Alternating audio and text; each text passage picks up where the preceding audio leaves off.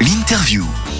Bienvenue si vous venez de nous rejoindre sur Patients Ensemble. Alors Céline et Valérie avec vous comme d'habitude pour ce matin soleil. Euh, Valérie toujours en forme? Euh, en forme de quoi? De ce que vous voulez Valérie. Mais en forme de patate, car j'ai la patate. Ah non pas en forme de patate. Non Valérie, non non franchement ça ne vous scierait pas une patate, pas du tout. Allez c'est l'heure de l'interview et on reçoit donc comme je l'ai annoncé tout à l'heure euh, Julie Devrienne de l'association Camille Sport et Cancer. Alors elle vient nous parler aujourd'hui de quelque chose qui me semble vraiment très intéressant, c'est de l'activité physique thérapeutique. Euh, bonjour Julie, bienvenue sur notre antenne. Bonjour euh, Céline, ravie d'être avec vous. Ah mais moi c'est un immense plaisir de vous, de vous accueillir. Euh, donc Julie, euh, est-ce que vous pouvez tout d'abord vous présenter et puis nous rappeler quand même ce que fait l'association Camille Sport et Cancer? Bien sûr, donc euh, moi je suis Julie de Brienne, donc je suis praticienne en thérapie sportive à la CAMI euh, Sport et Cancer depuis 2016 maintenant. Euh, donc en fait j'interviens dans les deux types de programmes qu'a créé la CAMI, donc les pôles sport et cancer et l'ambulatoire. Donc euh, depuis 2016 en fait euh, je, je, je, je réalise les protocoles patients, enfin auprès des patients. Donc en fait si vous voulez dans les pôles sport et cancer c'est plutôt le côté hospitalier. euh, où on suit le patient du début des traitements jusqu'à son suivi euh, en fin de traitement à l'hôpital. Et on a en deuxième partie tout ce qui est euh, programme euh, ambulatoire. Et là, c'est vraiment le suivi des patients euh, dans la vie euh, euh, une fois qu'ils sont à la fin des traitements ou une fois qu'ils ont par exemple de l'hormonothérapie et qu'ils peuvent quitter entre guillemets l'enceinte de l'hôpital. Donc moi j'ai la chance d'intervenir sur ces deux types de programmes-là depuis 2016 euh, et ce qui permet vraiment de voir le, le patient évoluer finalement entre le moment où il est en traitement à l'hôpital et le moment où il sort euh, de cette enceinte hospitalière et qu'il peut retourner entre guillemets à la maison et à ses activités quotidiennes. Julie, comment est-ce qu'on décide euh, du jour au lendemain comme ça d'être praticienne en, en thérapie sportive? Est-ce que, bah, j'imagine qu'il y a une formation bien sûr, mais vous avez suivi quel, euh, quel type de cursus hein? Je suis assez curieuse. hein. Alors moi j'avoue que euh, c'était un rêve depuis toujours de mêler le sport et la santé. Et en fait donc j'ai pu euh, j'ai pu réaliser une licence TAPS euh, entraînement donc à la base destinée plutôt au coaching. Euh, et puis ensuite j'ai découvert que l'activité physique adaptée existait. Donc j'ai pu réaliser un master en ce qu'on appelle en APA en activité physique adaptée. Et euh, c'est par ce master-là que j'ai connu la Camille Sport et Cancer. Et en fait, pour intégrer la Camille Sport et Cancer, on doit réaliser un diplôme universitaire sport et cancer dispensé par la euh, pour pouvoir intégrer euh, intégrer. Donc c'est ce que j'ai fait.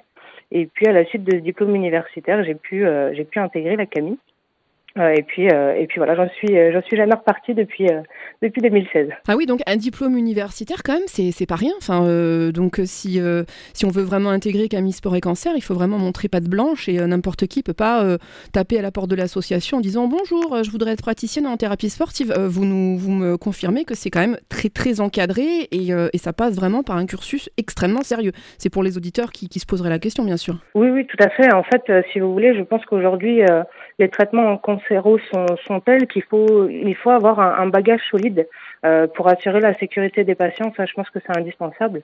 Et effectivement, dans le cadre de ce diplôme universitaire sport et cancer, on a l'occasion de, de travailler à la fois sur euh, sur les traitements avec des oncologues, des cancérologues, des radiothérapeutes qui viennent nous nous présenter, nous expliquer un petit peu le, cadre des traitements, les effets secondaires que, que les traitements peuvent apporter. Et on a aussi la partie euh, plutôt psychologique pour pouvoir encadrer un patient, comprendre un petit peu euh, tous les tous les, tous les paramètres en fait euh, psychologiques qui peuvent se mettre en place pour vraiment euh, prendre en charge au mieux le patient et toujours euh, et toujours assurer ce point très très important qui est la sécurité. Euh, on peut pas prendre une personne en charge qui a un cancer de la même manière qu'une personne qui n'a pas de pathologie ou une autre pathologie euh, autre que, que celle du, du cancer. Donc c'est vraiment important d'avoir cette formation et pour le coup pour l'avoir faite euh, il est, elle est vraiment indispensable. C'est-à-dire qu'en sortant du master ou de la licence, on a quelques connaissances. Euh, ça, c'est indéniable. Mais c'est vrai que le DU nous apporte vraiment ce plus euh, qui nous permet de prendre en charge les patients de la manière la plus optimale possible. Oui, donc c'est quand même une précision qu'il a- qu'il était important de, de rappeler. Euh, Julie, comment euh, définiriez-vous votre métier de praticienne en, en thérapie sportive hors confinement, j'ai envie de dire? Euh, Donc quel programme, quel type de séance? Dites-nous en plus. Donc en fait, nous, on a, comme je le disais tout à l'heure, on a deux types de prise en charge. On a une prise en charge plutôt hospitalière et une prise en charge plutôt ambulatoire, ce qu'on appelle en ville. Donc dans nos pôles sport et cancer, si vous voulez, on fait toujours un- une consultation initiale qui va nous permettre en fait de voir un petit peu le parcours de soins du patient, euh, d'établir avec lui des objectifs thérapeutiques. pour, pour lui permettre de diminuer la douleur, la fatigue par exemple, les effets secondaires des traitements, lui permettre d'améliorer son renforcement. Donc ça, c'est établi ensemble lors d'une consultation initiale. À la suite de cette consultation initiale, on met en place des séances de thérapie sportive. Donc c'est vraiment ce qui va permettre au patient de reprendre conscience avec, avec son corps, de remettre le corps en mouvement et puis de travailler sur le renforcement, sur l'assouplissement, l'équilibre par exemple. Euh, et on va répéter ces séances, on préconise deux à trois fois par semaine sur une durée de plus ou moins six mois euh, et avec bien sûr des consultations qu'on va réaliser tous les trois mois euh, pour voir l'évolution du patient. Donc ça, ça va être vraiment important euh, pour permettre en fait, si vous voulez, de remettre à jour les objectifs thérapeutiques et de revoir avec le patient euh, les séances et de réadapter l'intensité, euh, l'intensité des séances. D'ailleurs, c'est un point important au niveau de, de nos séances. On respecte vraiment euh, des critères de fréquence, de durée, d'intensité euh, qui vont permettre de diminuer les effets secondaires des traitements.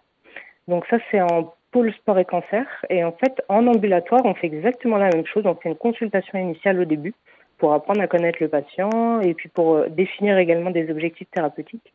Euh, et on, re, on reproduit, euh, contrairement au et cancer, au lieu d'être tous les trois mois, on reproduit cette consultation tous les quatre mois, ce qui nous permet d'avoir un, regard sur, sur la durée sur le patient et de pouvoir continuer à le prendre en charge, surtout en toute sécurité. Alors, quelle est actuellement la réorganisation des activités pour répondre aux contraintes qui sont liées évidemment au confinement? Est-ce que vous avez des, des, consultations, du suivi en ligne? Est-ce qu'il y a des, des, vidéos qui sont réalisées? Alors, tout à fait. En fait, on, on a gardé le, le même modèle. Euh, il, il, nous semblait important en fait de garder ce, ce parcours qu'on mettait en place dans nos séances euh, de manière habituelle. Donc en fait, on a proposé aux patients qui le souhaitaient un suivi. Euh, les patients qui ont accepté de réaliser ce suivi, euh, on leur a fait exactement la même chose. Donc une, petite consultation initiale pour savoir déjà comment ils se sentaient dans cette période de confinement, de savoir s'il y avait eu des changements depuis les derniers bilans qu'ils ont réalisés avec leurs praticiens en thérapie sportive. Euh, suite à cette consultation, on a établi de la même manière que nos séances habituelles des objectifs thérapeutiques et euh, on a mis en place donc en parallèle un suivi régulier cette fois-ci toutes les semaines. Donc toutes les semaines, on a une visio ou un appel téléphonique avec nos patients euh, pour pour orienter les, la pratique, pour essayer de mettre en place plusieurs séances, pour les motiver et pour les maintenir pour maintenir un suivi pardon tout au long du, du confinement. Euh, et donc, à, en parallèle de ça, on a mis en place des, des vidéos euh, sur les mêmes bases que l'on peut euh, que l'on peut faire dans nos séances euh, à la CAMI. Euh, et donc, on a mis en place des, des, des, vidéos, par exemple, de renforcement musculaire des membres inférieurs, des membres supérieurs, euh, de, de, la sangle abdominale, par exemple. Et en fait, nous, une fois qu'on a fait le, le suivi avec notre patient, on va pouvoir lui dire, bah, orientez-vous plutôt vers une vidéo de renforcement des membres inférieurs ou plutôt du renforcement des membres supérieurs. Et après, le reste ne change pas. C'est-à-dire qu'on continue à préconiser une séance deux, voire trois fois par semaine.